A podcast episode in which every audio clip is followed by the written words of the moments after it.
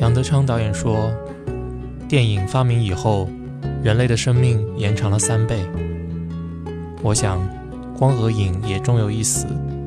散场以前，却什么都留下来了。上帝说要有光，于是就有了电影。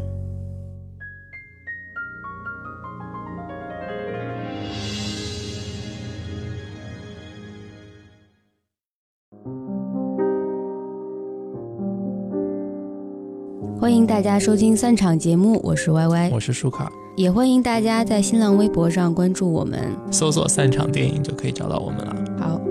嗯、今天要给大家说的这个电影呢，好像哎，这回算是第二部国产片了吗？啊，算了算了哈而且我们跟上了国内上映的步伐。就是贾樟柯的《山河故人》。嗯嗯，他的英文名字我有点 get 不到那个 point，Mountains May Depart。对，就是什么开山辟地嘛。没有，他那个电影的那个英文名字一般都是搞得很有诗意，无关的是吧也？OK，就是连山都可能分开，更何况是人生呢？是这个意思吗？还是嗯不需要再进一步解读，就这样了？就是那个什么，嗯、那个词叫什么？山无棱，江水为竭，天地合。乃敢与君绝。哎，我也一直以为是这句话的翻译，但是仔细想想不是。山无棱是说山平了，不是 departed。嗯，不过那也没有特别的不对了，因为那个本来就是一个关于爱情的一个词嘛。然后嗯现在他讲的这个故事里面，其实他所谓的情感也是爱情啊，然后亲情啊这样的嘛。所以就是只能意会不能言传的这么一个翻译。嗯，嗯反正就是嗯，一方面讨好一下那些电影节的评委吧，我觉得。这样的，嗯，也不是啦，就是他这个《山河故人》，他要搞出一种古风的感觉嘛。嗯，那这个中文标题是取悦东方人的，嗯那英文标题就是希望给西方人也有一点诗意吧。我觉得我在看这个电影之前，我是刻意就是回避所有的影嗯又来了评剧透，嗯真的嗯就是我想保留一种我完全不知道发生什么事情，然后进去的那个、嗯那个感受。我一直以为这是讲什么你是不是以为他有延续他以前的 No 那 no？no，我我哦 完全我完全会错意，你知道，这也其实也挺好玩的，嗯就有种惊喜。我以为他在讲这个。呃，国共和谈破裂以后，然后蒋介石他们撤离大陆，然后多年以后再回来，然后回来看这个故国山河，你这是刷寻亲访友那个朋，友完全是，脑补脑补坏了。你被嗯喜马会刷屏刷刷错乱嗯，了。然后所以就是我完全带着这样一种准备看着那一堆人穿着中山装在里面走来走去的，后来。后来进去以后，进去的前一刻，我想，哎，不对，这是贾樟柯，哎，你没搞嗯错，对对，哎，嗯。然后这个电影一开始，嗯，就是的确是贾樟柯，对，那后来你有没有发现没有那么贾樟柯，或者给你一些惊喜？呃，有惊吧，没有有惊喜嗯。有惊到，就是呃，其实是这样的，对于贾樟柯呢，我正好我后来出来以后回来想了想，就是呃，我看他的第一部片子正好是二零零四年，那时候我刚来香港一年多，嗯。然后也是这个时候，就是一年的十一月份应该我觉得应该也是亚洲电影节的时候，哦，然后就是播他的小五，嗯，我们就一群人去看了嗯。小五，然后看完了以后就出来以后，大家都沉默不语。然后我心想，妈的，我以后再也不要看贾樟柯的电影了，因为出来以后的心情是非常沉重重的。嗯然后你会，因为里面有很多就是类似于我小时候成长的城乡结合部，因为在那个那个区域也是生活了很久很久，就会觉得里面那些人的遭遇完完全全嗯分分钟很可能就是我的故事，所以你好像看到了自己的另外一个平行宇宙的另外一个人生，所以你一点都开开心不起来，或者他把一些我们平常呃经历过的，但是就是呃从某种意义上被我们选择性的忽略了或者埋藏起来的那种情感，他回逃避的东西，对对对对对，他就嗯。是把它展展示露出来了，展现出来了。嗯然后呢，呃，我这次看完以后出来以后还是很 depressed，又震又 shock 又啊 depressed，、还是很难，还是很一种很抑郁的这种观感，也是不想说话。嗯然后这时候突然有有电话进来，然后然后这跟朋友聊天，然后他说你怎么好像听上去兴致不高啊？哦，我说刚看完那个贾樟柯电影出来。然后他说啊，你去看贾樟柯之前，你就应该遇到了，出来以后就是不会有好，不会有什么好结果的。哦然后说贾樟柯的主题就是万年不变嘛，就是 broken life and broken soul，、哦，就是普通人的这种破碎的生活存在状态、生存状态。哎，我心想，好吧，那谁让 谁让自讨苦吃了呢？哦，那应该说也是有其中的乐趣的，在看这个片子的时候。你的乐趣在哪里呀？请问？嗯嗯，就是我看完之后，我觉得我看了两部电影，哈，我这么爽，买一送一了。对啊 OK，嗯为什么？呃我也不知道，就是我觉得跟他以前的那些电影比，就是有一种明显的，有一个啊，好像上下有一种跟以前比的这个嗯。不同的地方，就是在于终于有故事了，就是有、哦。有这个情节了。呃嗯。至少跟小五比，因为我前一部，我因为我后面中间就没有再跟他这个看他的电影了，就至少在我看来，我就是从小五一步迈到这个山河故人，我觉得就是我感觉是有情节了，有故事了。但是有一些人还觉得，就是这个片子还挺不像他的，就是因为有了故事，嗯可能反而就变成，嗯，弱了他原来要表现的那种情感。而且他这次片子的时间跨度比较大嘛，对，就是从都到未来耶！对我很少看到在中国的电影里嗯有未来耶很。难得的，而对，而且里面什么呀？而而且里面加了很多特效，对，嗯就是那些就是很未来感的技术。的特效。它这个时间跨度有二十六年嘛，一九九九到二零二五，对啊，嗯。所以跟他以前拍的一些东西也很不一样，或者说跟我们有时候在电影院里看到的中国导演拍的东西也很不一样。嗯，就是哎，我采访你一下，啊你作为八零后，都靠近九零年代的人了，你看这个电影的过程中，你闷吗？不会啊，那你觉得你没发你没听看那个报道说去看的捧场的大多数人都是九零后嘛？哦嗯，对就是居然就是以一种就是以一种赞许的评论说的，以一种嗯这看那个拉洋片儿的感觉，看看以前的爸爸妈妈是怎样谈恋爱的那种感觉，是吗？也没有。哦，我看到的，我就是觉得他还是在，特别是前面一半部分，我觉得他是在做他很擅长的事情。嗯因为贾樟柯导演他的影像风格也好，他的剪辑手法，包括他合作多年的这个于立伟摄影，嗯，就他们在中间营造出来一种很属于他的风格，所以很容易鉴定出他的那个风格来。那特别是这个片子，它到前面一部分，其实完全也都是他一贯的风格，所以你会觉得很，其实挺适应的，而且还觉得。呃，保留着他原来的风格，唯一就是觉得有点美中不足的，反而是觉得好像不如以前的犀利、嗯，锐利，嗯，嗯就是现在没有把你划开，对，就是如果那种刀锋把你当对当脸划开特别是因为他上一部那个《天注定》就是非常犀利的，嗯那可能呃对也有不少人提问，当时呃包括到呃幕后放映的时候，就是结束了，还有人提问他说会不会觉得那个锐气少了？嗯。那他自己当时给的回应就是说，你觉得你觉得不够尖锐了吗？他哦说觉得所以你去这个片子你去参加他那个见面会了是吗？对对对影迷见面会。呃，没有，他是亚洲电影节的首映然后他本身本人，包括他的主创团队，包括张艾嘉啊，嗯。然后他嗯，这个主主创都来了，嗯。基本上，嗯。呃，那他自己讲的时候，就是说他是用反问的，就是说你觉得难道这个不够不够尖锐吗？说明他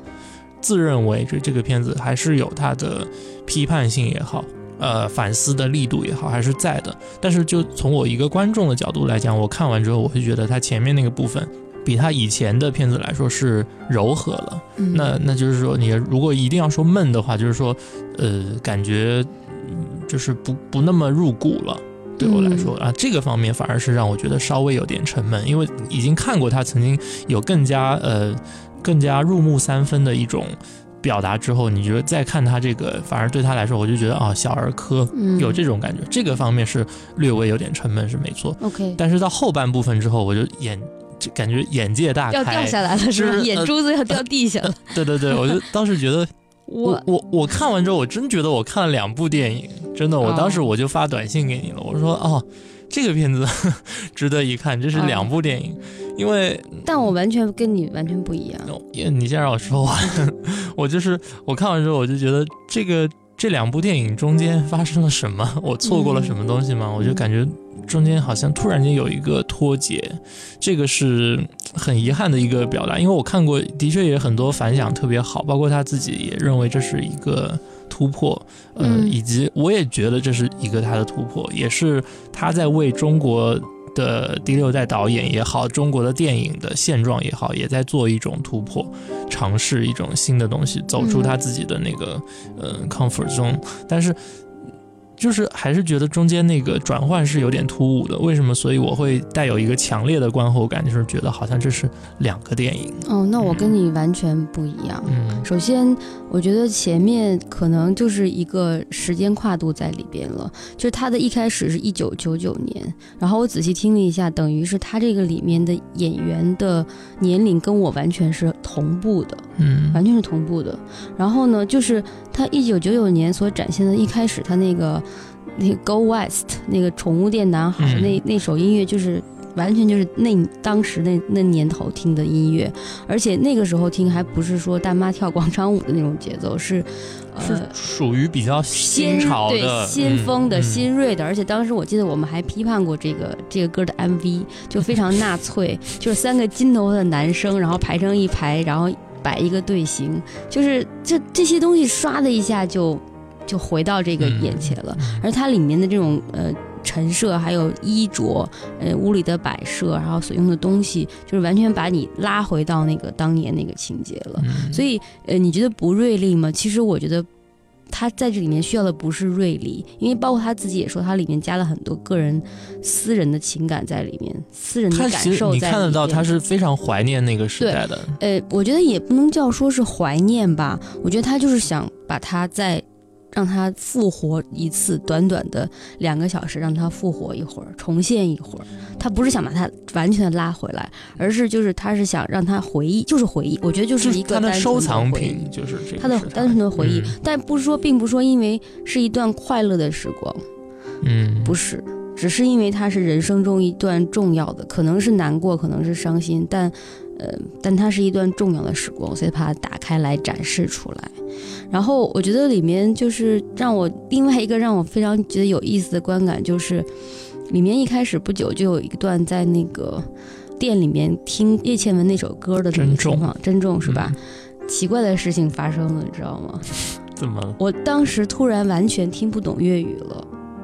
就我在那个状态下听那首歌，我突然就是好像有人给我按了一个键，把我不是把我设定到那个，因为一九九九年我还没有来香港，我完全不懂粤语的那个状态在下了。我就是叶倩文那首歌，我一个字儿都没有听懂，一直都没有听懂。后来回来了，我我那个回家以后晚上我在那个。网上把这首歌搜出来，我突然就可以听懂了。但当时在那个电影里面放了很多遍嘛，我每次听，我还刻意去听，我发现我真的是一个字儿都没有听懂。嗯，就是很奇怪的那种那种，就大脑的设定突然被改回到一个记忆点以前的参数。你被他的这个电影催眠了。就是就是把你完全拉回到那个状态上去了，他成功了。对，然后所以从这一点上看，我是对对他是非常有敬意的，对这个片子，因为你可以把一个人 reset 到那个地步，嗯嗯，这个是很厉害的。就至于你说，嗯，他后面一节脱节了，其实我觉得他恰恰脱节是对的。因为我们没有人，现在没有人看到过二零二五年长什么样。其实它展现的不是真正的二零二五年，因为我们之所以要觉得它有问题，说因为它是一个以描述现实、再现真实而著称的导演，所以当他说一些靠想象力来。拼的画面的时候，我们就说：“哎，这这怎么这怎么是贾樟柯？贾樟柯怎么突然成这样了？不是他了。”其实不是的，其实他给我们看到的是我们每一个人心里面眺望的二零二五年。又或者说，因为未来对于未来来说，每个人有自己的想象，所以你必然会觉得它呈现出来的想象可能跟每个人心里的想象有一定的距离，有出入。因为现实已经是现实了，现实就在那里了，所以他如果你描述的非常逼真的话，每个人能看到。但是未来是怎么样，它还是都是一种未成型的。每一个人心目中对未来有一种模想的。那么贾樟柯看到给我们看的是他。心目中未来的二零二五年，这个澳大利亚住满了这个潜逃的反贪官污吏，然后这个大这个餐厅里面堆堆的都是中国人，就他遥想，因为这也让我想起来几年前，好像一两年前，贾樟柯在微博上有一个发了一个微博，就说他有一次这个朋友聚会，他一聊天把他吓坏了，他周围的朋友那天参加聚会的朋友。不是已经办了移民，就是正在办移民，只有他自己对这件事情毫无知觉、毫无想法，嗯，所以他当时就 shock 了。我昨天看这个电影的时候，我瞬间我就想到他那次说这个微博，他其实在写，当当这一代人有能力、有钱的人都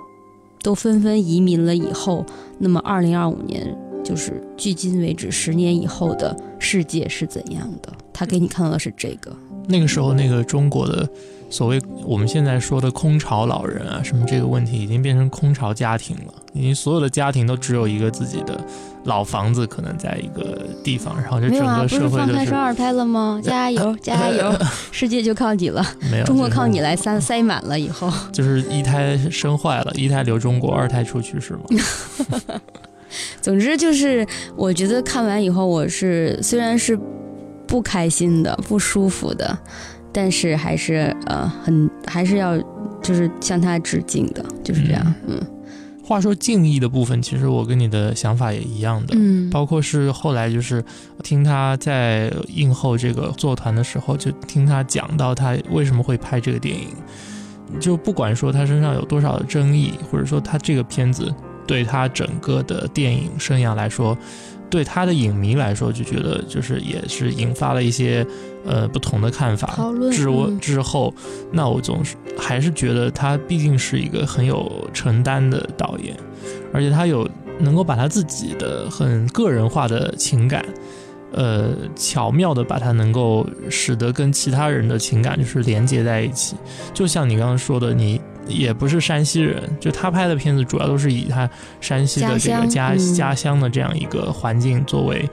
它里面的人也好，他的他就是十年如一日的用同一班演员，嗯，然后用同一个剧组。然后它的环境取景的这个故事题材，就是源源不断的灵感来源，就是他的故乡。那作为一个你是北方人也好，我是南方人也好，我们都会从中得到一些呃共鸣之处，这个是很不容易的，并且最不容易就是他还能够在西方国家也取得很大的共鸣和荣誉。我倒不是说觉得他经常用这个。有些人会，他跟张艺谋那个时代又是不一样的，完全不一样。张艺谋其实才是拼想象力，嗯，就是他才是展现出来一个他想象中的那种光怪陆离的中国社会是怎么样的。对，因为贾樟柯他的手法还是偏记录式的，你看他的纪录片有电影感，他的电影是有纪录片感的，所以。呃，我是看他之前的很多很多电影，当然那个时候没有加入这么。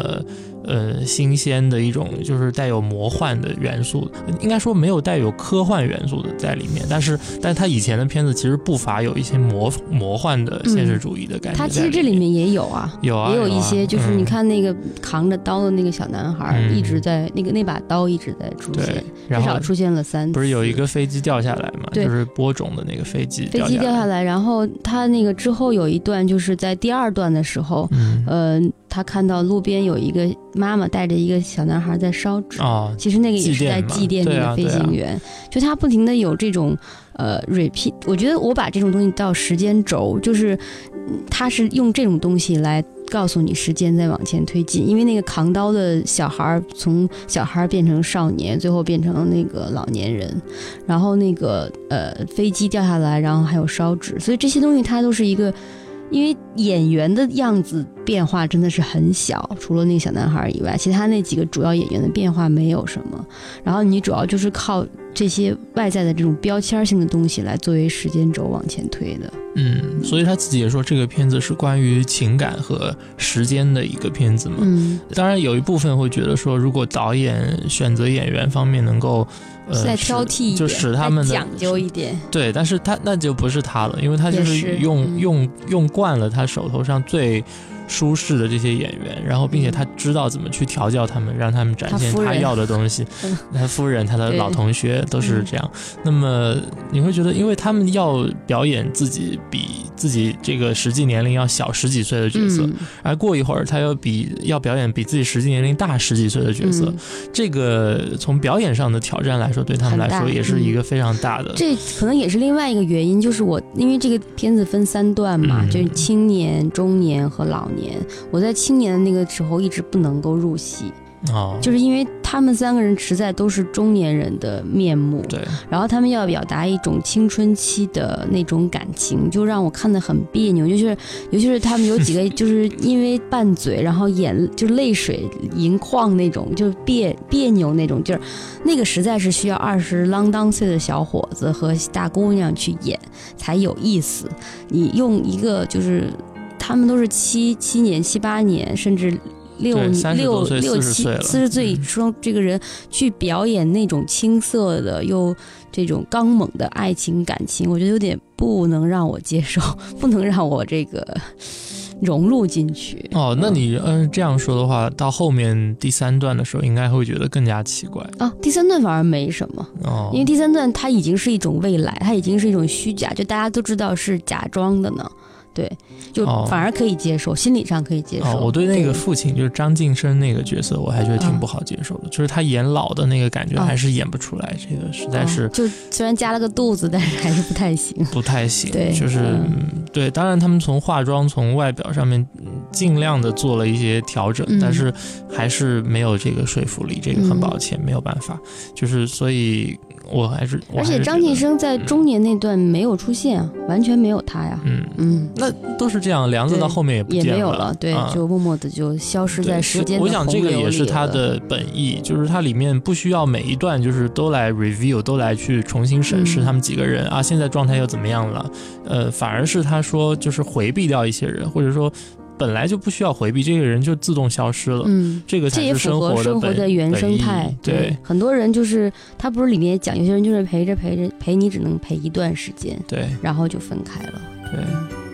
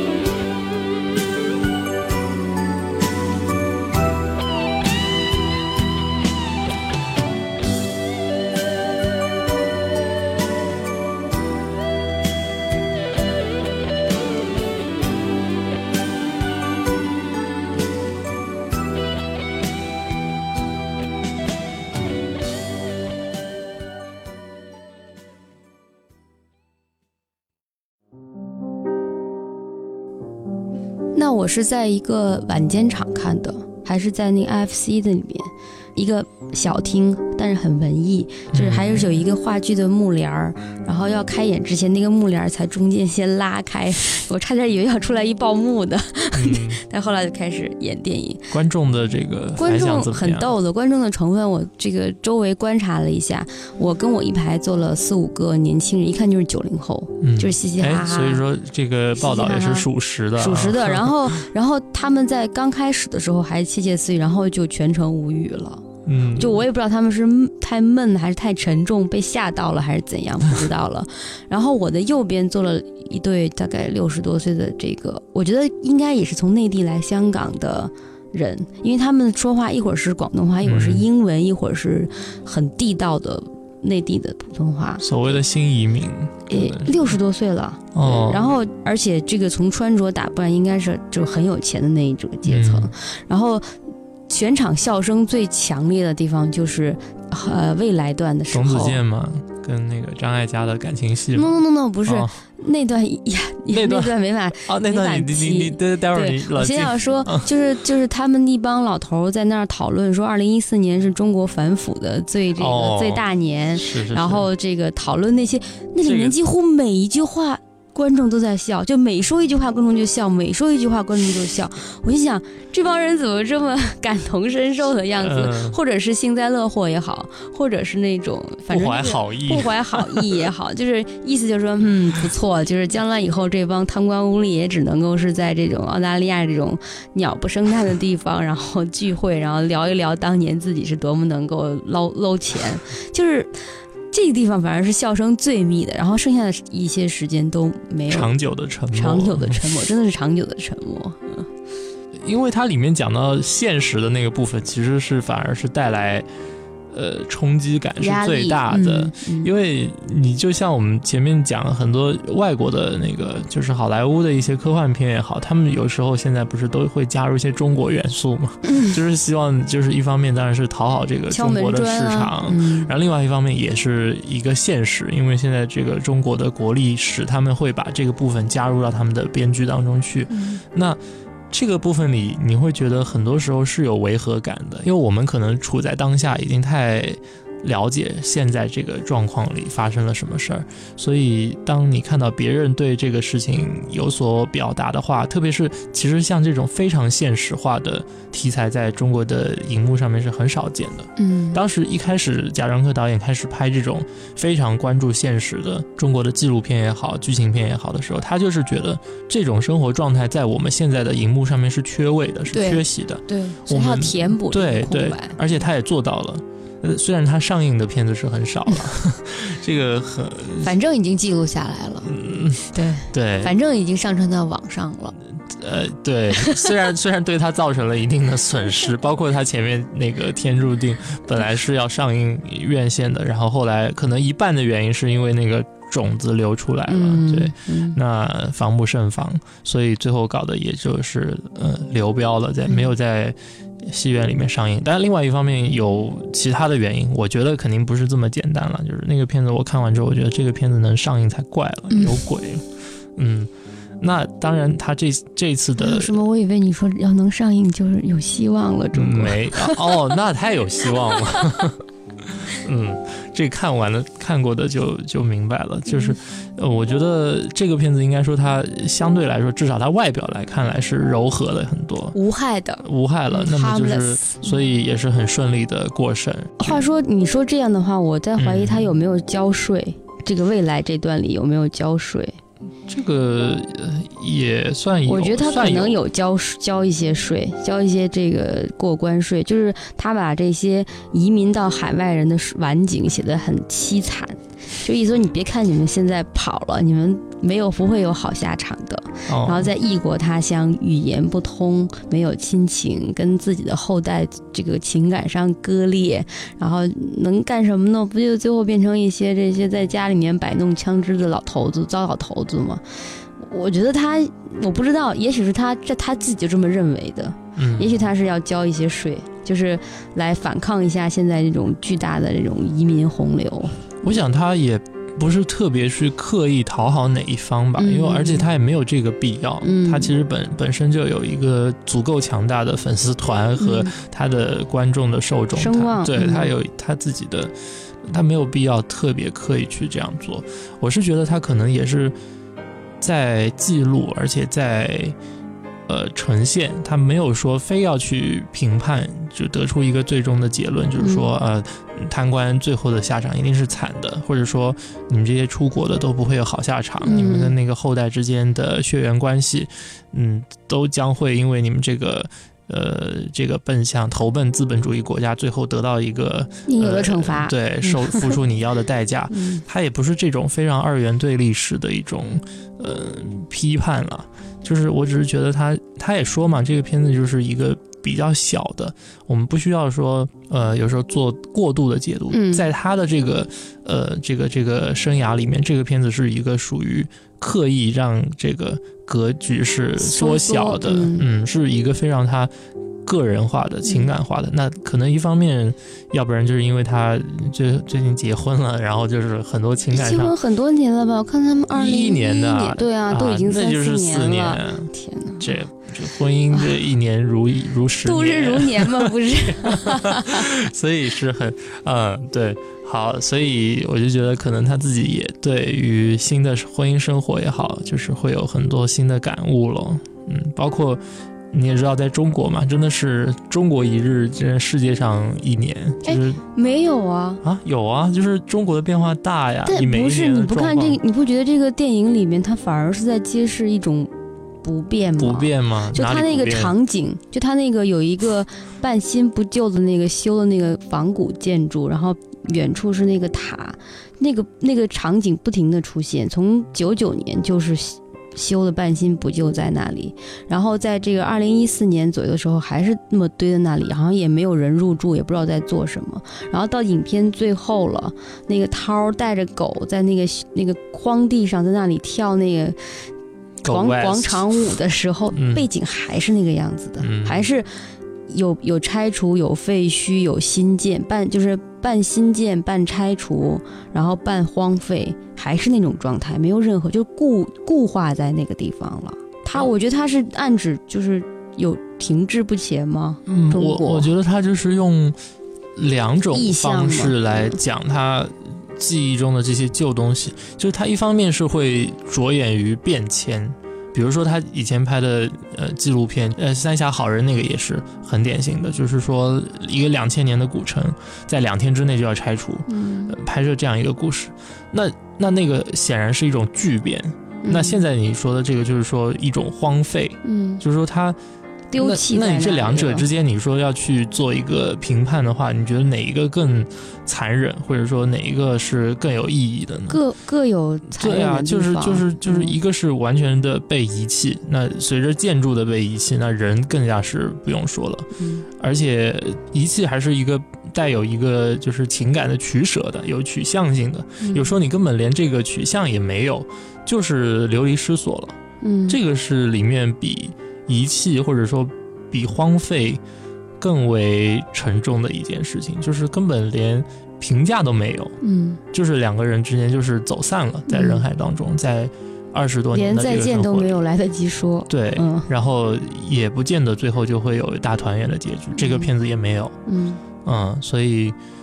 我还是觉得这方面他还是坚持了他本来的一种，对生活的理解。嗯嗯，这个是很好的，那嗯、其实这里面还有一个地方引起我的注意，就是它，我想你肯定也看到了，就是它三段的话用的是不同的那个画面比比例、片幅是嗯不一样的。嗯那尤其是在一九九九年的那种那时候，感觉我觉得就是它模仿了那种老的富士胶卷的那种色调。嗯。富士胶卷当时就是统治这种胶卷市场的，一个是柯达，一个是富士嘛。嗯。柯达就是偏暖、偏明亮、偏艳丽，嗯。富士就是偏冷调，可能蓝色调更多可以从他们的包装上面就看得出来，一个是一个是橙色的，一个是绿色的。啊，对啊，对，exactly，就是，嗯。然后所以所以它里面有很多那种场景，就让我觉得是，呃，富用富士胶卷拍的那种照片那种感觉，嗯。嗯，你说的也没错，因为它呃，一九九九年汾阳那段就是它是四比三的一个片幅，就是嗯老的胶片拍出来是那个样子的。它里面因为有一些段落，有一些的影像资料其实是来自于纪录片的。就是他自己本身，呃，贾导他自己收藏过一些，呃，他自己贾导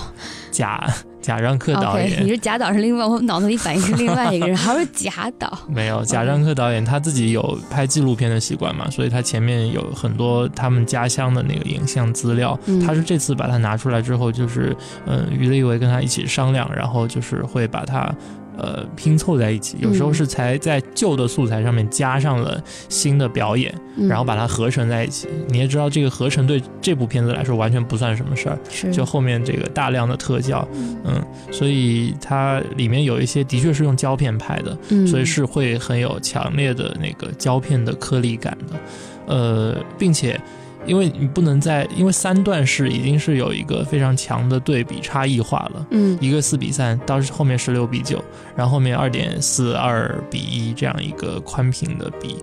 那么这三种里面，你不能说在每一段里面再有一个很明显的这个画面上的画质上的区别。嗯所以应该说，摄影指导方面也好，灯光，然后美术指导方面，他们是刻意的，是要把每一段之间的区就内别开嘛对每一段之间区别开，但是每一段内部的风格应该是要接近于统一的。嗯 OK，所以，所以就是新拍的段落也好，然后跟纪录片一些旧素材合成的段落也好，是做了一些加工，使得他们整个风格是能够统一在一起。我看就、是在那个九九年那一段里面，嗯。它还有一些是模仿，就是翻拍电视的那种感觉。它不是原声记录，而是说电视里在演，然后他把那段又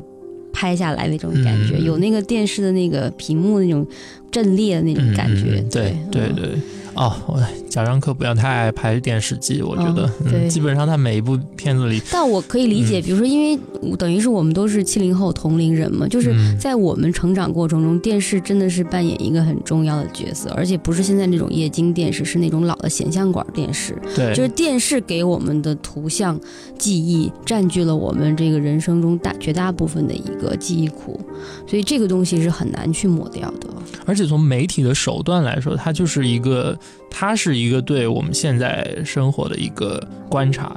但是他那个观察是带有一种扭曲的，或者说他是有他的个人的呃色彩、个人的标签，就是我我是说不一定是个人的，可能是嗯代表他的机构或者他的那个言论所代表的这个单位，他对这个世界的一个描述。就是我说的是电视画面里面那个内容。你是说中国的电视画面上的东西，对对对不是一个原生态的记录，呃而是带有一个导向性的。对，但是、嗯但是你如果再去拍这个画面，就变成一个原生态的啊记录了。是是，对嗯所以这个是对于一个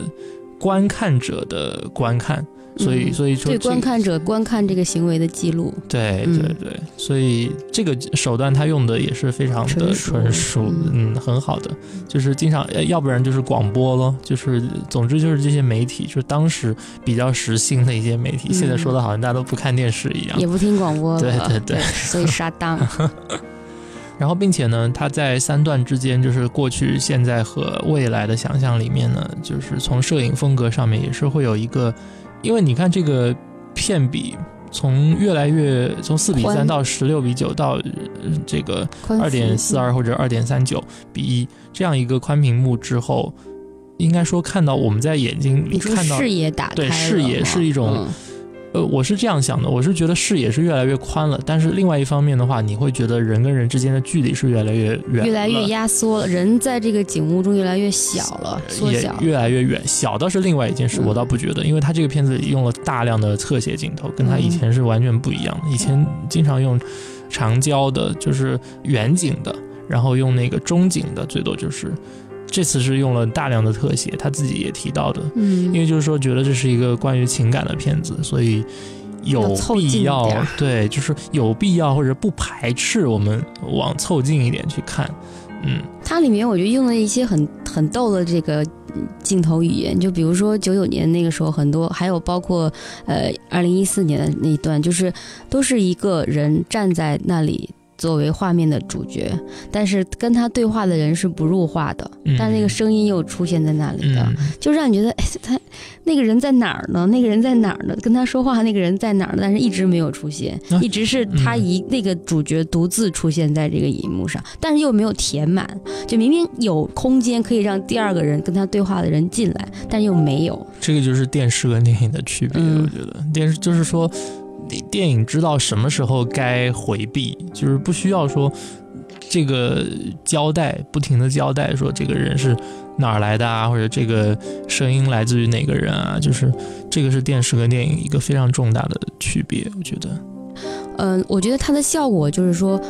它给你展现，比如说，因为一般来说用使用到这种镜头语的时候，都是在甚至在激烈的争吵的时候，就他们比如说有他们三个人在迪厅外面在争吵的时候，有很长时间，虽然这个涛在跟这两个男生说话，但是镜头一直留在这个涛的身上，嗯，两个男生完全没有入画的，嗯。连他们走都没有他们走的离开时候的那个镜头背影都没有的，对。就是完全这个女生的表情，就是，呃，我我给我的感觉就是好像就是，呃，因为在看电影的时候，观众很容易是被牵引着的，嗯就是你怎么样让自己的情绪走呢？就是这个主角一说了一句话，然后这时候镜头移到主角二的脸上，然后观众透过观察主角二对这句话的反应来知道啊，我自己应该有一个什么样的反应。但是现在他把这个跟他对话者的这个反应抽掉了，就我们完全不知道这个女主角说完一番话以后，跟他站在他对面的男生是什么反应。这时候我就是被孤单的抛在那里，让我自己去对这句话去反应。他就用这种方式来强烈的调动了观众的那种，就是对这句话的这种解读。他不需要再去学习其他人的解读了。而且他也在暗示，就是说，其实那个人的反应是 irrelevant，就是嗯，就是不嗯无关紧要的。也不是 irrelevant。我觉得其实他想是说，我我的感觉就是，他说，其实你无法知道别人的感觉是怎样。当我说出一句话来的时候，我并不能知道你听到这句话的时候感受是怎样的。嗯，我完全跟你在感受上面，我跟你是隔绝的。对。嗯，当然，另外一方面就是说，他还要向你暗示，就是说，其实涛这个角色才是会贯穿到整个里面去的。你看他后面就是两个男主角，他是时隐时现的嘛，他老婆嘛，也没有那么 personal。了他以前不是老婆的时候也是御用演员了，就一直都在给他。这个已经是赵涛跟他合作第九部影电影了、，嗯对我看到那个表长长的，是啊，对。是啊，嗯。所以而且到这部里面，他就直接用了涛这个名字，他所以是很演员表出来的时候都没有谁扮演谁，就是这些人 活活的名字就出来了。就是喽，所以反而是返璞归真也好，或者他突然间就是现在不需要再有什么遮遮掩掩勾，了，来一勾。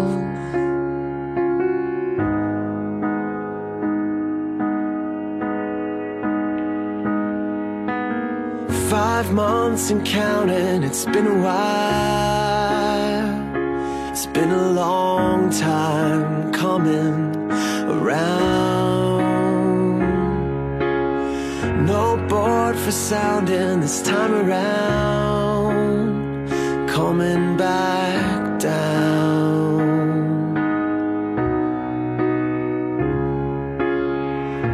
Thought I knew just what I wanted out of this. I haven't seen her face in ages, haven't heard her since she said that I'm going to Australia, cause I'm already down below. Maybe I can learn to swim against this undertow. She said, I'm leaving in morning because I need a little change. And now she's riding on a wave that's bringing her back around this way. Five months and counting, it's been a while. It's been a long time since I've made this sound. In five days, she'll make it back around. Coming back down. And I can't be sure of where I'll find myself in this. I haven't felt this way in ages. Haven't seen her since she said that I'm going to Australia. Cause I'm already down below. Maybe I can learn to swim against this undertow. She said I'm leaving in the morning because I need a little change. And now she's riding on a wave that's bringing her back around this way. And she don't know that I haven't changed. And she don't know that she's too far don't know that I haven't changed. No, she don't know.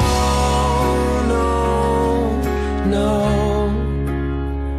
She said, I'm going to Australia, cause I'm already down below. Maybe I can learn to swim against this undertow. She said, I'm leaving in change. And now she's riding on a wave that's bringing her back around this way. She said, I'm going. Oh, I'm going.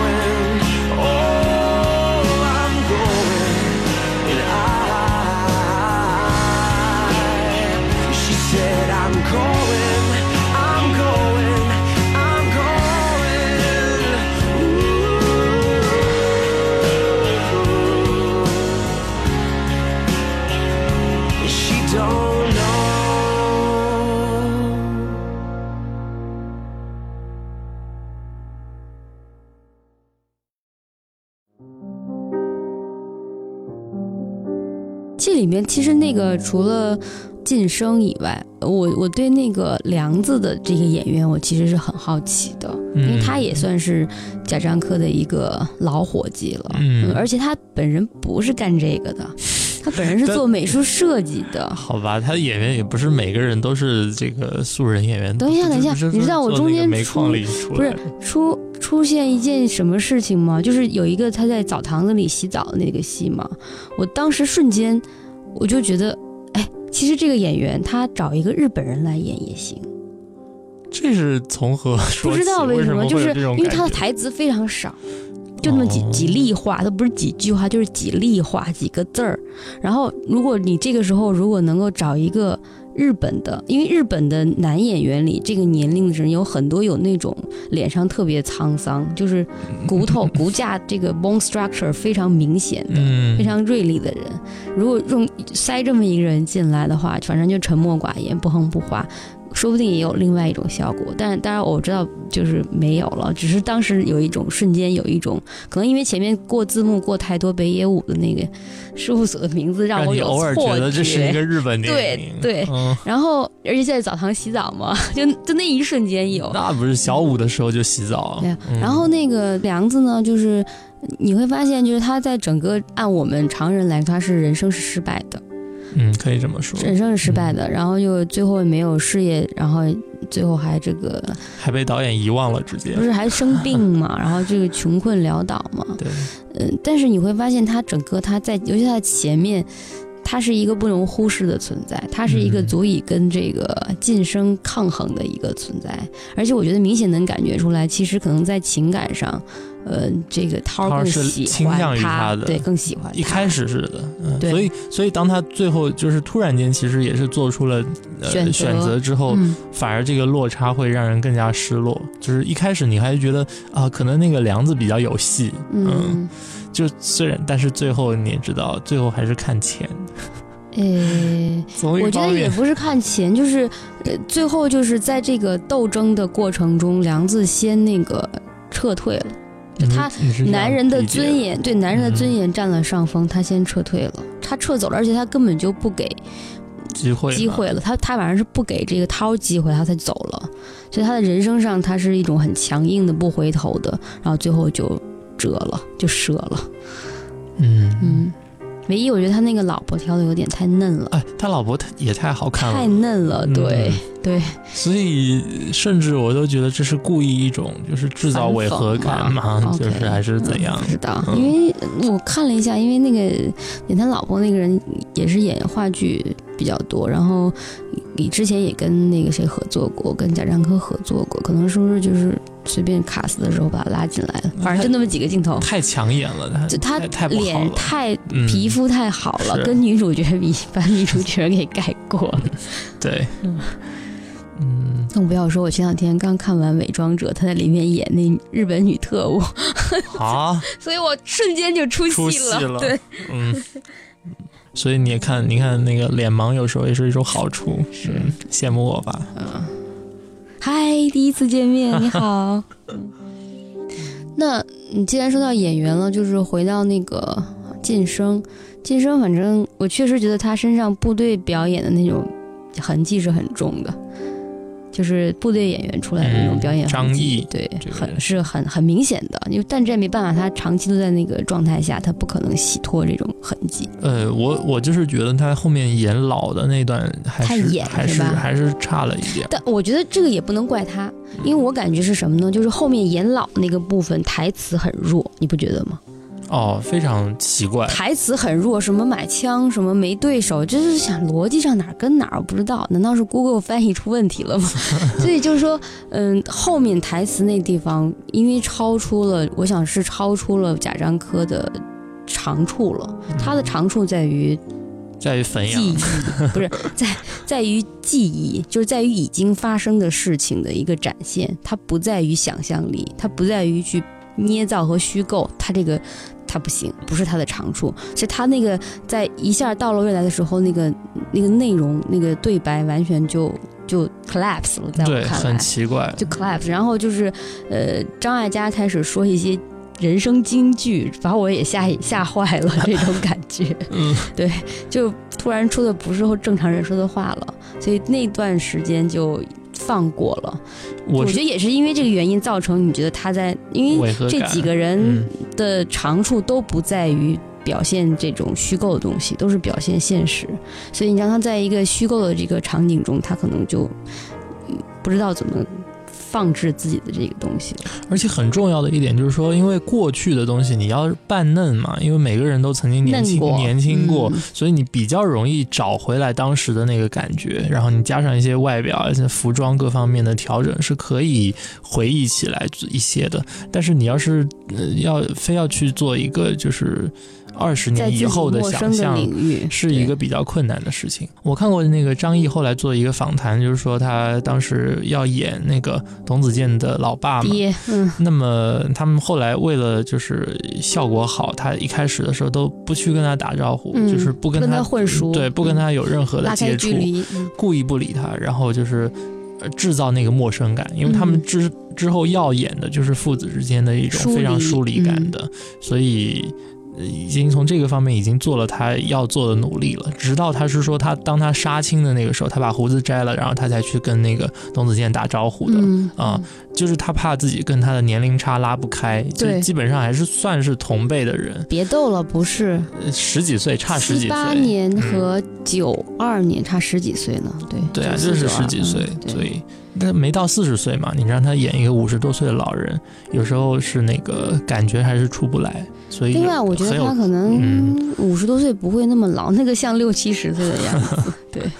反正就是年龄在这个里面是一种呃很混乱的状况，嗯，演员也很混乱，嗯而且里面的人本身也很混乱，再加上后面的母子恋，这个等一下，你你认为是母子恋吗？这然后呢？我觉得是奶奶和孙。等一等，你这个黑的也太过分了。你知道我当时看到那一幕的时候，我在座位上缩成一团，然后哦拿手挡着眼睛，心里狂喊：“我的 你这是你这是用恐怖片的那个在指缝里面看然后我想，OK，亲一下就行了吧？后面还有一段床上床戏然后我就我一直用手半捂着眼，我真的是没有办法看，就是没眼看，这是蒙男台。这我我不是说我不是否定这个设定，我 OK 这个设定我接受，就是我我我我没问题。对你是个 open 的人，我是 open 的人，open mind 的人，但是我不接受的是这个画面太可怕了。哦。呃，我觉得就是女生四五十岁上下 OK，但是到张艾嘉现在这个年纪有点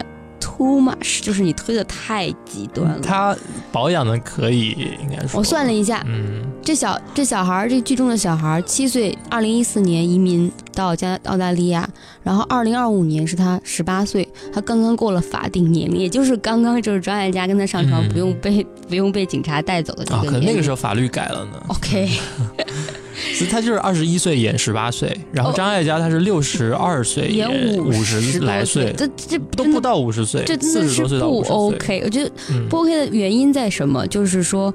画面上看我实在是不能够入戏，进入不到他们俩那段情感当中去，没有美感没有美感。残忍一点说，就是没有美感。而且里面还用了大量的大特写。对，因为因为什么呢？还有一个问题就是说，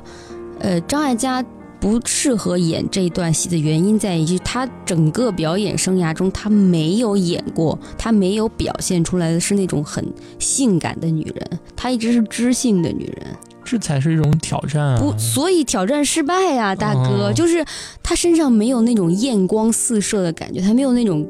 性的吸引，没有那个媚感没有那种媚感。嗯你说今天换宁静，我觉得都都好，哦，换宁静就有一种那种那种勾引人的那种感觉。那又不对了，因为他演的那个是一个老师嘛。呃，是，我就是嗯意思说，要有一种有艳光四射，有还有残余的那种艳光在身上的那种女人，可以。等一下，我觉得这里面有一个有一个点，就是说，因为董子健演的这个角色，他要这个 Dollar 啊，他要爱上他的那个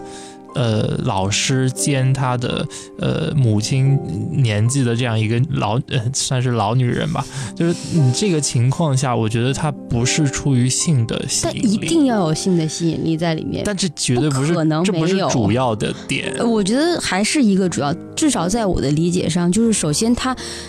前后搞反了，就他首先是一个在性上面有吸引力的女人，她才会吸引小伙子对她好奇去探知她，然后才会有情感上的这种投入。她现在是搞反了，她现在就是搞反了他现在就是说要从母性入手，他觉得觉得他在身上首先吸引他的是母性不是，这样的。俄狄浦斯情节不是这样用的。啊，就是一个恋母情节，我觉得，嗯，反正反正啊，那段那一段不，那从一开始有点隐隐的不好的感觉，他们俩。他们俩坐着一辆老爷车在上了公路上，哎、上公变公路片了。我开始，我想不对啊，公路片这男女是要发生情感冲突的，这这怎么回事？往下怎么？然后到了直升飞机上，突然来了一下，哎，还有就是，呃，动作就是。动作我觉得也是需要再斟酌的，就是张艾嘉对这个小男孩的这种抚摸，不是一种爱抚，是一种玩弄，就是拿手指头去拧，这个我也是不能接受的，好吗？对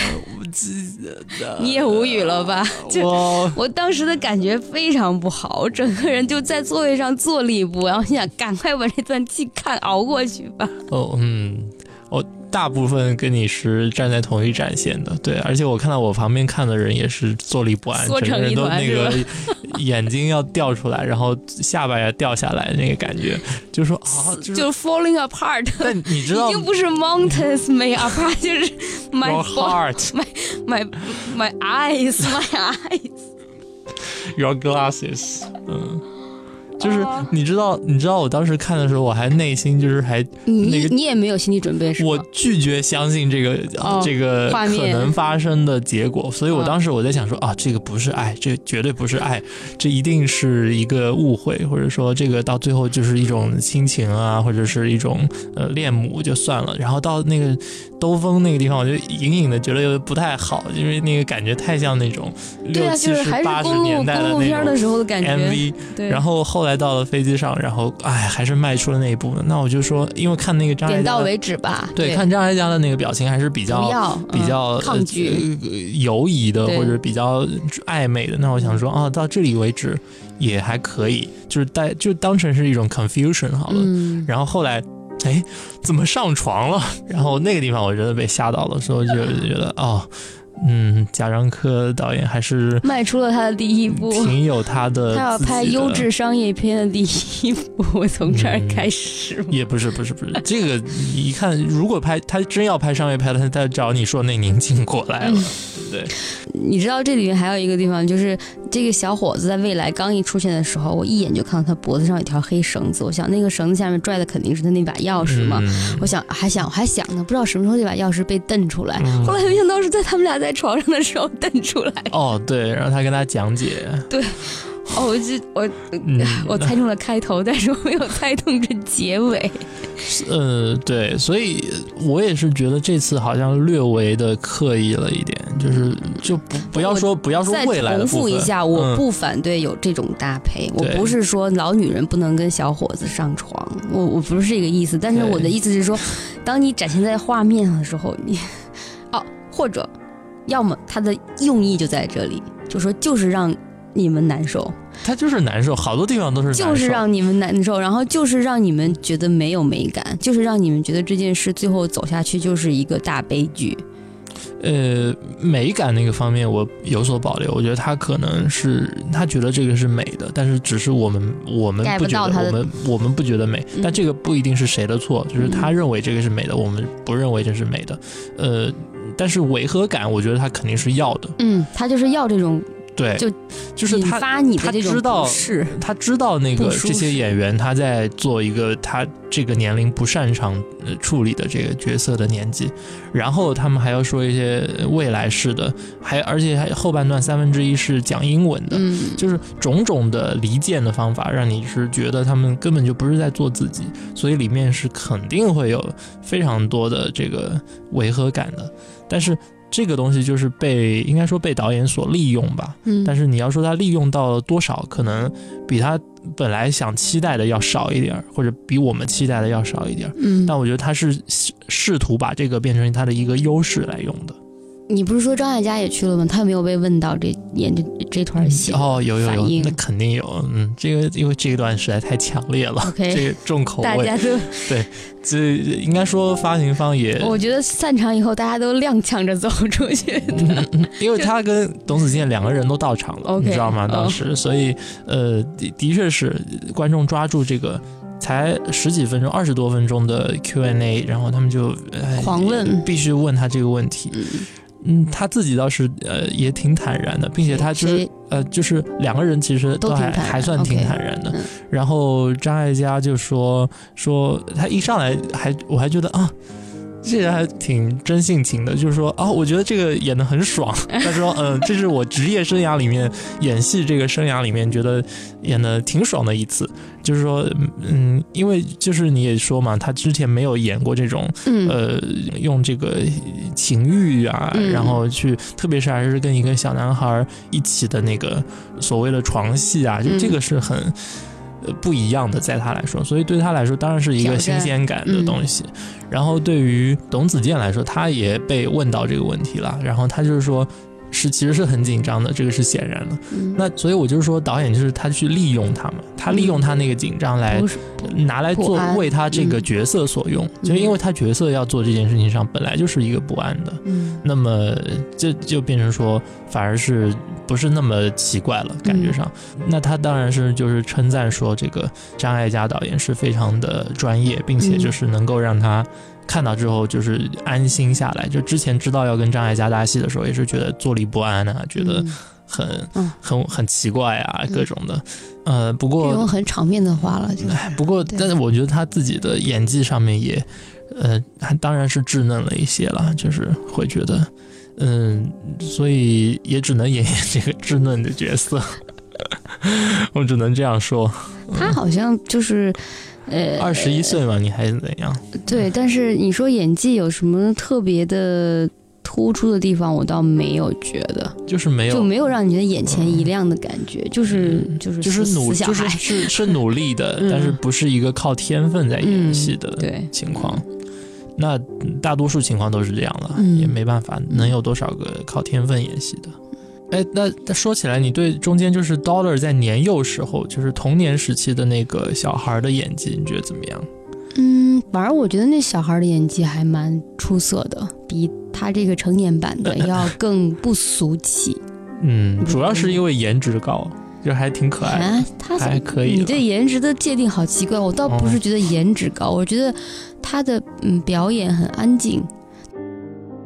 因为我很多地方都会有一些，就是对这个年龄段的小孩子有一种行为上的预期嘛，嗯。他会闹啊我，已经说有一他会反种恐惧。抗啊，他会折腾啊，嗯。然后他会就是说一些什么什么话，但他好像从头到尾就是很安静，就是逆来顺受，让干嘛就干嘛，然后被从一个人领到另一个人手里，然后也没有做过更多的反抗。嗯，唯一的一个小执着就是一定要记那个他妈说不男不女的那个那个围哦巾，对，这是小执着。所以我觉得，嗯，而且他那个情感切换也 OK，就是他在他妈面前他是很顺从的，但是又是很陌生的。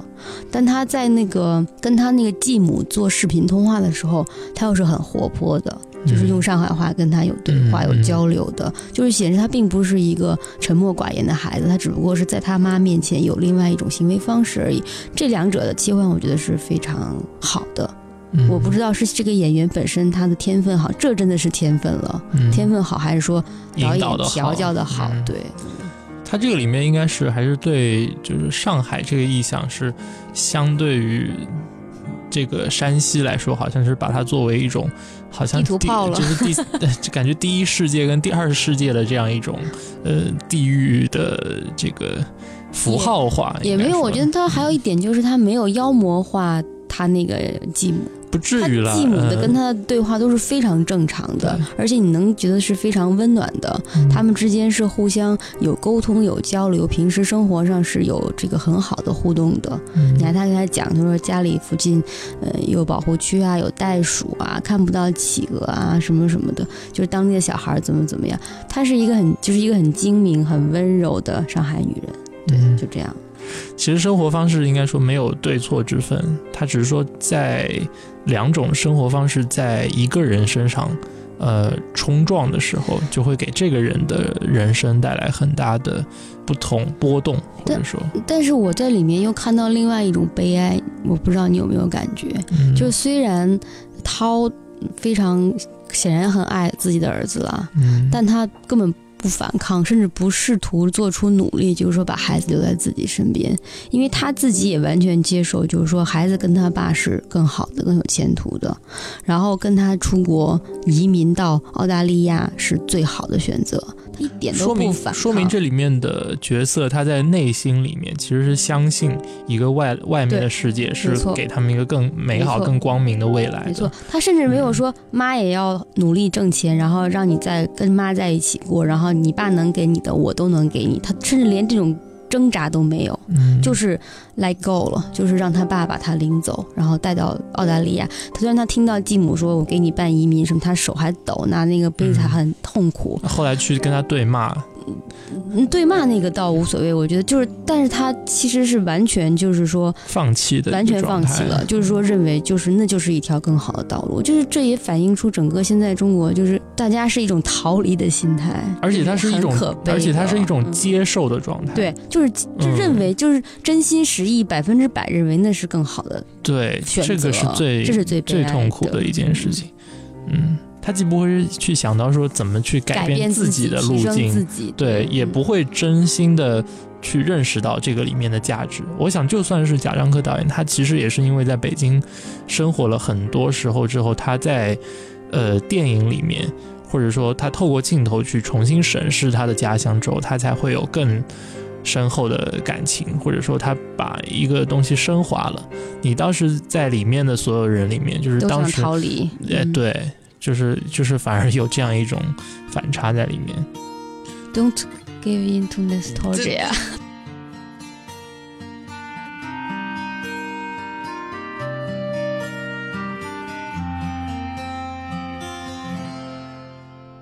到最近至發現這兩年已太少相見，來電駁到手機留言，遑論要相約見面。細看着這少年，再發現年月的污染。方知道難得可以表演百厭。回看昨日，盡情地敷衍，多少直話仍在耳邊，錯在我未實踐，怕難重演，心知道過去已改變。曾經很掛念，遺憾當天總未相見。記得守過諾言，誰能料到時光中的變遷，殘酷到推翻法子，難得可見面，還幸可將心事講多遍。眼泪不怕亂濺，重修好昨天。臨別相擁之時，不需躲過視線。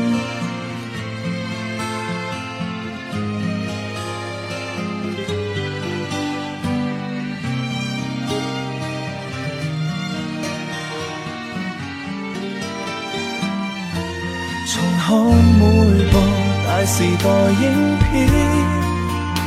心酸默默又再上演。再浪費如殘片，渺無人煙，一轉眼發覺已不見。曾經很掛念，遺憾當天總未相見。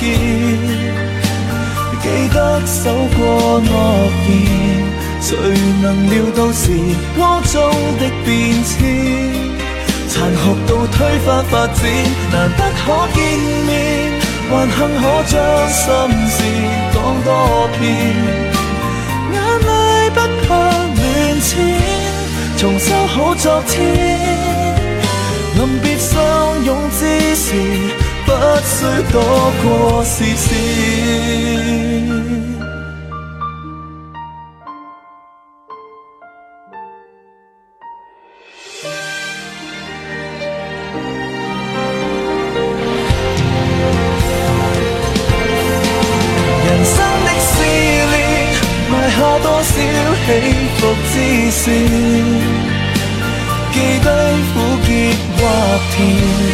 才能悟到成長中的要點。無謂再依戀昨天，時光的背面藏着天規寫下的轉變。眼淚不再亂濺，來得灑脱點。明日生即心情，好比參與盛宴。某月某年与这餐桌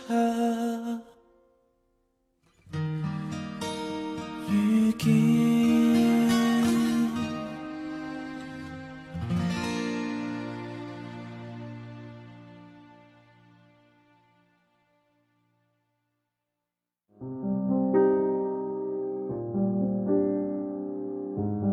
我说他在呃这个《山河故人》里面用了一些非常魔幻现实主义，魔幻现实是他一贯都有啦，就是嗯这次是当然有很多科幻的，真的是特效，比如说那种各种呃新型的这个透明的什么、嗯。呃 pad 啊，嗯然后手机。手机啊，然后一些那不就科是以技前留下的谍照，就是号称什么新一代的苹果就是一个玻璃片儿什么的。啊类似的，对对。对对，就是搞这些，然后但其中很多东西又好像很古朴，什么门铃啊，什么那些的，就是其实还是很好了，你的 focus 不应该在这上面。嗯好好好好，嗯，那我是说他贾樟柯导演，他以前也是没经常有带着竹蜻蜓去上课就不错了，一人带着一个竹蜻蜓，哒就上课。什么玩意儿？嗯，就是他以前用过很多的这种，呃，也是神神叨叨的这种镜头了。像那个最被人津津乐道的就是《三峡好人》，因为《三峡好人》里面有两个镜头，有一个是在三峡那个拆迁的库区，突然间有一个飞碟飞过。嗯这个是在他的片子里出现的，而且这个镜头很长。嗯另外一个镜头就是当时那个当地有一个就是也是一个古建筑了，应该是形状非常奇怪的一个建筑，然后后来在半夜突然间就拔地而起，变成一个火箭就飞走了。嗯呃，然后这两个镜头经常被人拿来评论的。然后你看他这次就是从飞机这个播种的飞机掉下来那个时候，我就嗯觉得我就笑了，我就想说，哦，这个又是在玩他自己上一次就是在《三峡好人》里面这倒我倒不觉得是，我觉得有可能是他呃那个时候的一个记忆，曾经记忆中发生过这么一件事，然后他就把它放进来，因为是是跟那个年代在一起的。不是，你看，如果他在飞机上，你有没有发现他后来新闻里面是播过这个新闻对，但没有说飞机掉下来。如果新闻里面有这个，那我觉得就是把它判定为是一个记忆。，嗯、但你看他在那个赵涛的脸前掉下来，而且其他人其实都对此无动于衷的，哇，那个车在他后面停下来了。也不能怎样啊，嗯就是。那后来还有那一对就是看，母子在那里烧纸呢。那是有对。所以嗯。我当时还觉得这个东西是挺魔幻的。然后包括中间还有一段是有一个老虎呢，就是在在动物园里面的，是。他很喜欢用老虎的。以前就上一部那个《天注定》里面，呃，姜武姜武演的那段，就是他去到外面到处杀人的时候，也是，呃，枪上裹了一个老虎的那个画儿，嗯，就是感觉我当时想到一个词儿，就是叫 那个 拉虎皮扯大旗，就是有这种感觉。他很喜欢用这种。呃，他这个好像是不是受路遥的《平凡的世界》影响？那里面也有外星人哦啊，对对对对我觉得很很有可可能对嗯他当时是说，就是当时拍《三峡好人》的时候，他觉得，因为他看到这样一个其实是很呃魔幻的画面，因为你想，一个古城要在短期之内就是这么多人要迁徙到全国各地去，本来就是一件非常超现实的事情。嗯所以，而且在那个时候，他当时在看景的时候，的确就是觉得，在当时在那个江边，他会觉得说，会不会有更加高级的生命在也在观察这帮人的命运，嗯所以他就会觉得是一个自然而然放进去的，也不是说故意要，呃，回忆当时的一个环境啊或者怎么样。他想太多了，不会有人关心的。那我不知道你会不会从另外一个角度去想它里面的那么多的角色啊，就是呃，你看里面的女主角就是两个嘛，基本上、嗯一个赵涛，一个张艾嘉嘛，嗯然后其他的那些男主角，其实在这个片子里面是普遍的呈现出一种非常弱势的状态。我不知道你有没有从这个角度去看、去想过、回想过这个片子，就是包括前面的这个煤老板也好，然后得病的这个梁子也好，包括到最后成长起来这个不会讲中国话的这个 Dollar 也好，其实他们是一种非常，呃，就是不太男性化的状况。没有啊，我觉得很男性化呀。为什么？梁子和那个晋升都很男性化。啊，你就是说他们在互相争风吃醋的那段时间，，还有这个，尤其是梁子对待这个三角关系的这个状况的时候，他表现的那个方式也很男人呢。哦，但是其实挺不假常科的，我倒觉得呃挺恶俗的，有点是，前面就是你我说他离家出走的那个时候，那个其实是挺，呃，有点不自然，特别是他中间不是还有一个送请柬嘛，嗯到他家就是赵涛送请柬到他家的，然后呃后来他们重逢了之后就是得病了，然后回到家里面去重逢的时候，赵涛还把那个请柬还收起来，嗯哇那段真的是挺刻意的。呃，我我不知道你怎么想，我的感觉就是现在的人一代比一代人更复杂，嗯就是复杂到一定程度，就是你现在再去看。呃，以前的成年人，你会觉得他们有时候行为非常幼稚可笑，他们的想法非常简单，但是在他们那个年代，他们就是这样处理感情的，所以他们到现在还只能是用这种方式来处理感情。在贾樟柯的那种呃年代，他想法他看到的人处理感情的方式就是这样，在你看来比较笨拙、幼稚、做作，但在他们来说是真的，是真实的。我主要是说，就是赵涛后来不是把他们家的那个请柬拿回去嘛，嗯然后后来还在那个墙上就是拍了一下，然后把它放回到自己包里。那个镜头我我当时觉得挺刻意的，而且那个时候刚好就是旁边有一个鼓号队走过。嗯而且那个地方，我觉得他是故意就是要把西洋乐队的这样的鼓号队跟他当时的时候就是那种民族乐队作为一种对比，就是要有一种前后呼应。所以那个时候我是觉得是挺呃刻意的，就这个地方让人觉得有故意要去嗯、呃点一点的那个感觉，而且就是对啊，嗯，我我没觉得那里面违和，我觉得就很顺理成章的嗯这么一个过程。包括你说梁子走的时候把钥匙扔到那个呃房上啊，那个我倒觉得无所谓对，那个还包括。他负气走，这些我都觉得是，的确是我见过有这样性格的人的，的确是这样的。嗯对，我的意思就是，他们这些男人，他对于自己的生活其实是没有掌控的，相对来说，还是里面的女人是比较，呃，有自己的选择。这也完全就符合男女的这种状态啊！就是青春期的时候，其实年轻的时候，男人对自己的生活是什么，的确是就是一团糟啊，他没有什么清晰的想象力。像张晋生这样知道收购煤矿的，已经算是这个先知先觉的人了。但的确在，尤其是在情感上面，他就是。盲目的往前走，喜欢谁，然后就去追求谁而已。他并没有一个很清晰的路线方针，就是说我要怎么样，我要怎么没有的。但你看他出国其实是被迫的，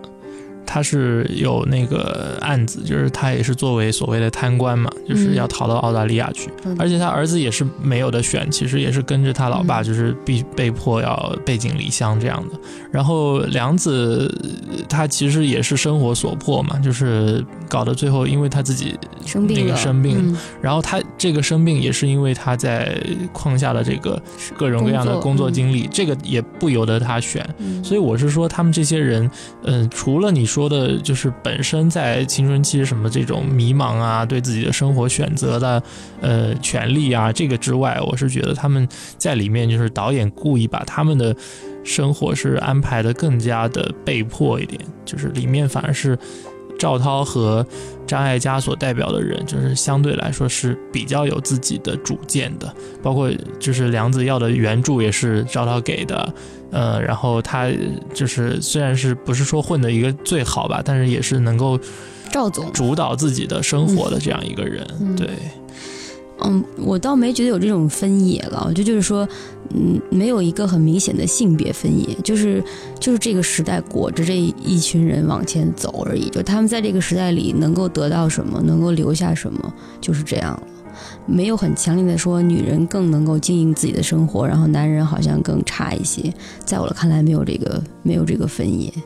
像你说赵涛他他做的好吗？你听他经营一个加油站，其实也就是呃晋升可能分家产分给他的一个，把加油站分给他了，因为加油站带不到上海去嘛，就留给他经营了。所以他也是在靠离婚留下的这个财产来过活。然后张艾嘉他还要跟他前夫去算那个水电费呢，也我也不觉得他们有生活中有什么成功之处。然后顺便提一句，看这个片子正好是立冬那天，然后里面狂吃饺子，搞得我又很想吃饺子。嗯，你这个饺子情节从吴先生那就也是延续下来，就是嗯就是好像现在演一个中国的戏，一定要包个饺子来缠人嘛，而且这种仪式感很强，你知道吗？饺子让你想到你的呃山河故人，对，嗯，它它里面包那麦穗儿饺子，我们我妈也会给我包，但是不会叫它麦穗儿，叫的是小耗子。哦，对，里面是不是甜的？不是不是啊不是，就正常馅儿，只是包法不同，那哦个样子不同而已。好，那你觉得他最后就是赵涛起舞，就最后跳一段他年轻时候的这个广场舞，就是作为影片的全文、嗯，全剧中，你觉得？有人说哎这是烂尾，因为在一个烂尾楼的废墟的旁边跳一个舞，然后 就是因为无以为继，不知道怎么下，也不能让他们母子相会，因为没有办法介绍张艾嘉是谁。然后，然后我是觉得，嗯，你当时觉得这到这里结束了，你接受吗？你觉得这个我当时的唯一的想法就嗯只要不再出现张艾嘉和那小男孩不要再的接吻了怎样都行。对我的 shock 太大了，你知道吗？啊，没有，我觉得那个地方让我喜欢的地方，嗯、就是雪落下来的声音，那个的确是我喜欢的地方。嗯嗯，那个的也是跟我小的时候听到的下雪的声音是一样的。然后，嗯、至于他跳舞的话，我稍微觉得有一点刻意，就是你要跟头尾呼应起来。但是因为他跳的还挺好看的，所以我也就接受了。另外，我想，嗯，这个 Go West 最终沦为广场大妈广场舞的背景音乐也挺符合时代潮流的。然后就这样吧，就最后是一个中不中西不西，现代不现代，过去不过去。然后嗯孤独一人在雪中起舞，连个狗都没有。对，他的狗其实应该也换过了，打花了你看那狗的嗯叫声上还是小狗的声音，对。我觉得这种就是不同年龄层的人看同一个电影，然后回来讨论，其实是很有意思的，因为它好过同一个年龄的人出来以后在一起怀旧，又，啊这个好过这个片子特别适合，又好过就是一堆年轻人出来以后有点就是茫茫然不知不知就是有点不知所谓，可能是有点无有点病呻吟 lost，啊。对，或者他对他们看有些东西他看不到里面的那个点在什么地方，但这种混合交叉，这个年龄组交叉以后谈的话，其实彼此都能够看到一些新的东西，我觉得还是挺好的。嗯，这个里面其实我还有一个泪点，有泪点，嗯，泪点就是在你记得他前面就是三个人在还在三角恋那个状况的时候，就是有一个本来那个张晋生要去呃对梁子下毒手嘛，不是要弄一个炸药包，嗯，想去把他啊，你在那里要哭，没有，没有，没有。那个地方后来他不是在呃涛的引导之下，就是边把那个把它炸掉。掉了，炸掉之后，然后嗯到后来就是再到第二段的时候，呃，涛一个人又后来站在河边上，那个时候突然间就是一排的炸药把那个河炸开的时候，嗯那个时候我就会突然间觉得这个呼应是，呃，是对的，就是是那个情感上是对的，一下子就感觉把前面积蓄的很多东西都炸开来了。好，嗯，反正呃，反正那个点对我来说也是一个很呃很个人化的经历我觉得那个地方是很很感人的一个点。嗯，嗯，你看，这就是。就是每一个人在里面看到的时候，会勾动到你自己内心中独特的生活记忆和体验。就是我相信，就是连十几岁的人，他也有怀旧的部分，嗯。他有怀念他十呃在十岁以前的那些经验，嗯。所以我上幼儿园的时候怎么怎么，就是所以说怀旧不是一个老年人的专利，也不是说是一个呃非要变成一个到它甚至后现代，也不是一个消极的东西，我觉得，嗯。嗯，嗯。因为有的人说啊，什么这么早就开始怀旧，好像你把它看成意气消沉什么，什么也我觉得也不是，怀旧是一种很正常的生理行为。而且怀旧在啊，这，而且怀旧在中国的，特别是电影里或者是在艺术创作里，其实是比较少见的，尤其是在尤其是在电影里了。哦我我突然你这样一嗯说，我突然想起另外一件事，我就是在看之前和看之后都想到同样一个问题，嗯就是为什么中国的导演拍不出一个像《深夜食堂》那样轻松温暖的电影？你给我举一个中国导演拍出来的轻松温温暖不悲苦的例子。嗯，新闻联播吧。嗯，你没有听过一个比喻吗？你当媒体是媒体，其实就是一个扫帚。嗯当媒体是很干净的时候，现实肯定是很肮脏的。所以，你如果你啊如果、啊，你你这样意思就是说，能拍出这个轻松温暖不悲苦的片子，说明现实很悲苦。那拍出这种满目疮痍，让你心酸的，是因为现实很幸福吗？没有，我倒是恰恰是觉得现在这个我们中国的电影就是反映现实。没有，就是反映现实的那些东西反映的不够深刻。嗯你、哦其实我们、我们一直是在粉饰现实的，嗯，所以所以你当你粉饰的不够的时候，你根本就看不到美好的不东西。，我现在说的是不要粉饰，嗯就是有没有人能够在这个时代拍一个让你开心、让你喜欢、让你高兴，不隔着你、不弄哭你、不给你讲主旋律、不给你讲大道理的一个好好的一个可爱的温馨的电影。啊，《小时代》再见。真的，我一直在想，包括香港也拍不出这样的电影了，哦，香港香港的生活，更加不能是吗？我我认我觉得香港整个生活其实还是挺悲苦的。是大众来说，他们是没有童年的，甚至比中国人还要少童年。你让他回忆一些美好的东西，其实不太有。就你你完全找不到一个让你轻松起来的的作品，因为就是这么沉重啊，这个嗯现实。好吧？然后，哎呀，我就想到当时在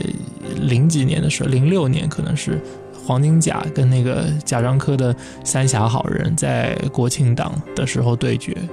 你知道吗？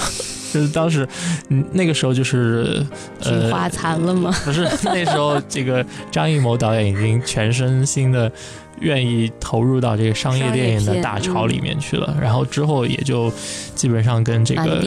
呃西欧的这个电影界就基本上不太绝缘了对，那个时候我记得黄金甲的票房是狂收几个亿。在中国，就是你想，差不多要十年前的时候，几个亿的票房是相当嗯很值钱的，很可嗯。怕的。然后《三峡好人》好像几百万吧，所以就是差是一个一百倍的这样一个量级的。反正这次好像好一点吧，这次《山河故人》呃票房票，你不要这样啦！人家在那个点映啊，然后在导演自己都是各种卖力，到处做宣传的，又是去台北，又是去那个韩国，又是去香港，对吧？带着这么多主至少创人员，至少我看那场比聂隐娘要多吧人。上座率。嗯，然后所以到现在已经差不多接近，好像是两千四百、两2000千五百万美元。嗯。呃，不是美元，嗯。人民币，人民币，嗯。美元的就给这笑了，就 dollar 了，就对，就真是 dollar 了。嗯，不是 dollar，还没 dollar，嗯。但是我觉得也算是一个呃进步吧。而且你说到呃聂隐娘的话，我也觉得，就像像聂隐娘也好像这个呃山河故人，他都是用一种，我觉得导演都还在突破自己，希望给影坛带带去一些新新的活力，西或者嗯是新的一些表达的方式。就他们自己当然有自己最擅长的题材，有他的班底，他是很安全的状况状况之下，但是他愿意去尝试一些新的手段，嗯哪怕是被人被自己一些旧粉丝去骂也好，嗯嗯，都没关系。然后再像再早一点的，其实也是今年的，就是毕竟你是个导演，你又不是网红，干嘛要在乎粉丝对你的爱还是恨呢？哦，那 reputation 就是这个名誉对导演来说也是，对吧？嗯，当然对有些导演来说钱更重要了。就是今年你再往前面看到许鞍华的呃黄金时代，然后到呃侯孝贤的电影娘，你就会觉得这些功成名就的，或者说在国际上在中国的华语电影里面都是有影响力的导演，反而他们还是去尝试试图去做出一些新的尝试，这件事情是非常值得。值得起敬的。所以从这个意义上讲，我还是非常欣赏他能够大胆的在这个片子里面用三分之一多的篇幅去描绘一个未来世界啊，然后去碰触一些他自己不太擅长的领域，嗯嗯，然后并且最后也是得到了一个。就是从整体观感上讲，我们还是能够体会到他想讲的是什么故事。那最后还是要向贾樟柯导演这个致敬了。就这部片子还是，嗯，二零一五年立冬一个非常好的纪念。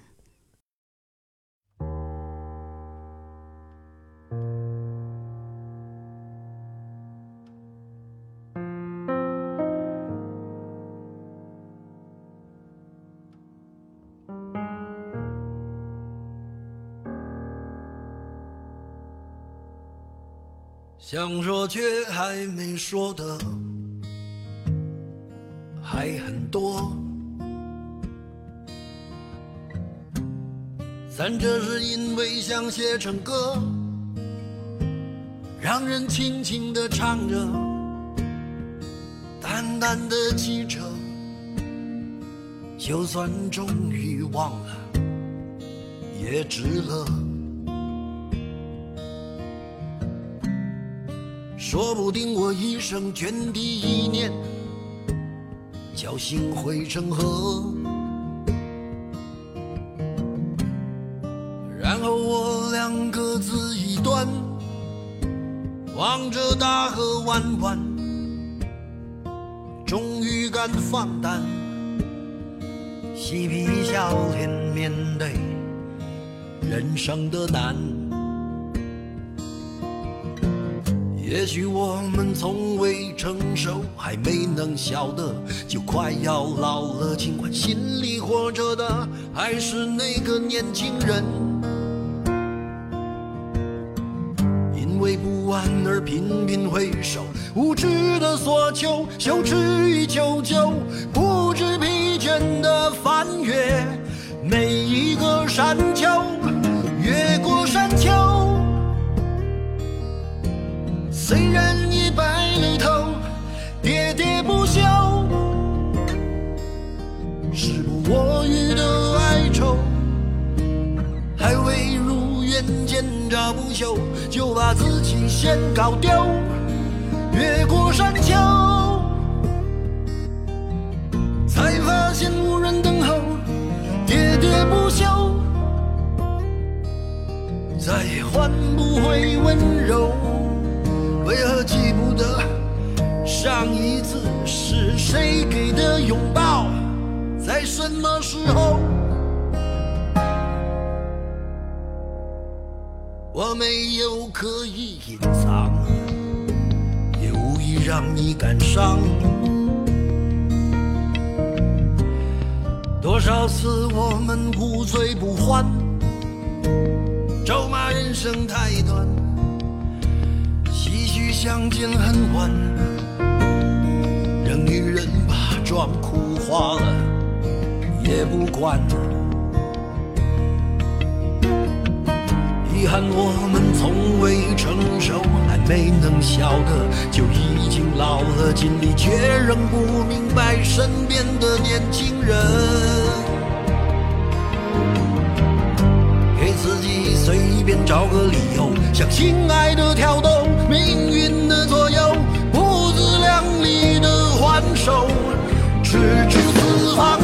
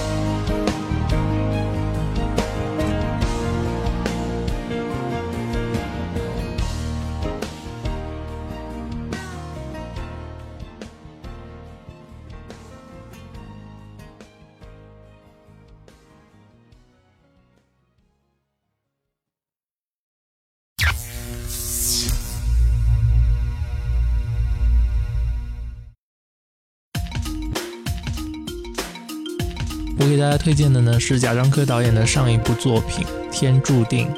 呃，那这个片子呢，应该说比我们今天讲的这个《山河故人》呢，要来的更加的犀利，层次上或者说它的逻辑上其实是更加的清晰，不会说像这个片子看完之后会有一种众说纷纭的感觉，或者大家会有呃一些困惑的地方需要去呃理清楚。那反而说，我觉得《山河故人》是比较情感向的一个片子，然后《天注定》呢就是更加的理性，然后也冷峻。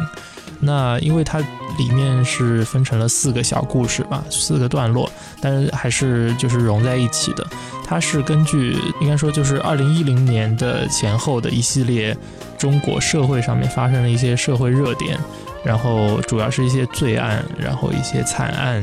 改编的，所以它是非常贴近中国社会现实的，并且是应该说有一个非常忠实于原事件的这样一个改编。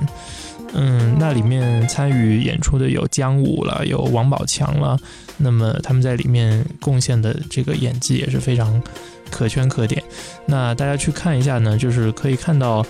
导演贾樟柯他在他自己的一系列作品里面延续的那种对现实的关注，特别是对他自己家乡的热爱也好，呃，里面的怀旧啊，里面的情感聚集在里面。那这个在《天注定》里面也是得到了延续，并且里面也是有他经常会出现的一些魔幻现实主义的风格在里面，所以也是很有可看性。那这部片子相对于贾樟柯导演之前的作品来说呢，在剧情上面应该说是相对比较强的，大家可以更多的看到他用他的理性在运作之后得出来的这样一个剧本。然后，并且这个片子当时曾经在二零一三年的时候是本来是要进院线，中国的院线里面是会上映的，但是因为种种的原因，最后也不了了之。那么这里面当然是有很复杂的原因了。我相信，嗯、如果各位看完这个片子之后，应该也会猜到其中的一些端倪，并且另外一点呢，导演还认为这个片子是一个跟侠义有关的片子。所以应该说，在每一个导演都需要拍一部自己的武侠片这样一个大背景之下呢，这部片子《天注定》呢，算是贾樟柯导演暂时的一个呃在武侠方面的一个代表作吧。虽然他是用一个非常贾樟柯的方式来拍摄的，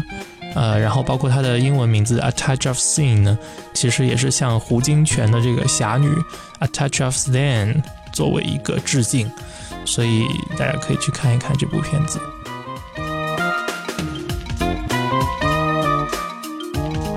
那这次要给大家推荐的电影呢，是《山河故人》的摄影于立维，嗯，他自己导演的一部片子，在两千零三年上映，名字叫做《明日天涯》。它是一个枪战剧情片，而且讲的是二十一世纪中叶，就是二零五零年，就是比《山河故人》的最后一个美段再往后推。呃，二十五年以后的世界，然后那个时候呢，就是亚洲已经在绵延战火当中，然后呃，剩下的一个恐怖组织，然后统治着这个世界。呃，可以看一下这个于列维作为导演的时候是怎样用镜头来讲故事的。那么里面有一个呃演员是我们这次所熟悉的，就是梁子在里面，他演那个恐怖组织的一员，反正有一种时空错乱、人物错乱的感觉。那大家可以找来看看。叫做《明日天涯》，英文名字是《All Tomorrow's Parties》，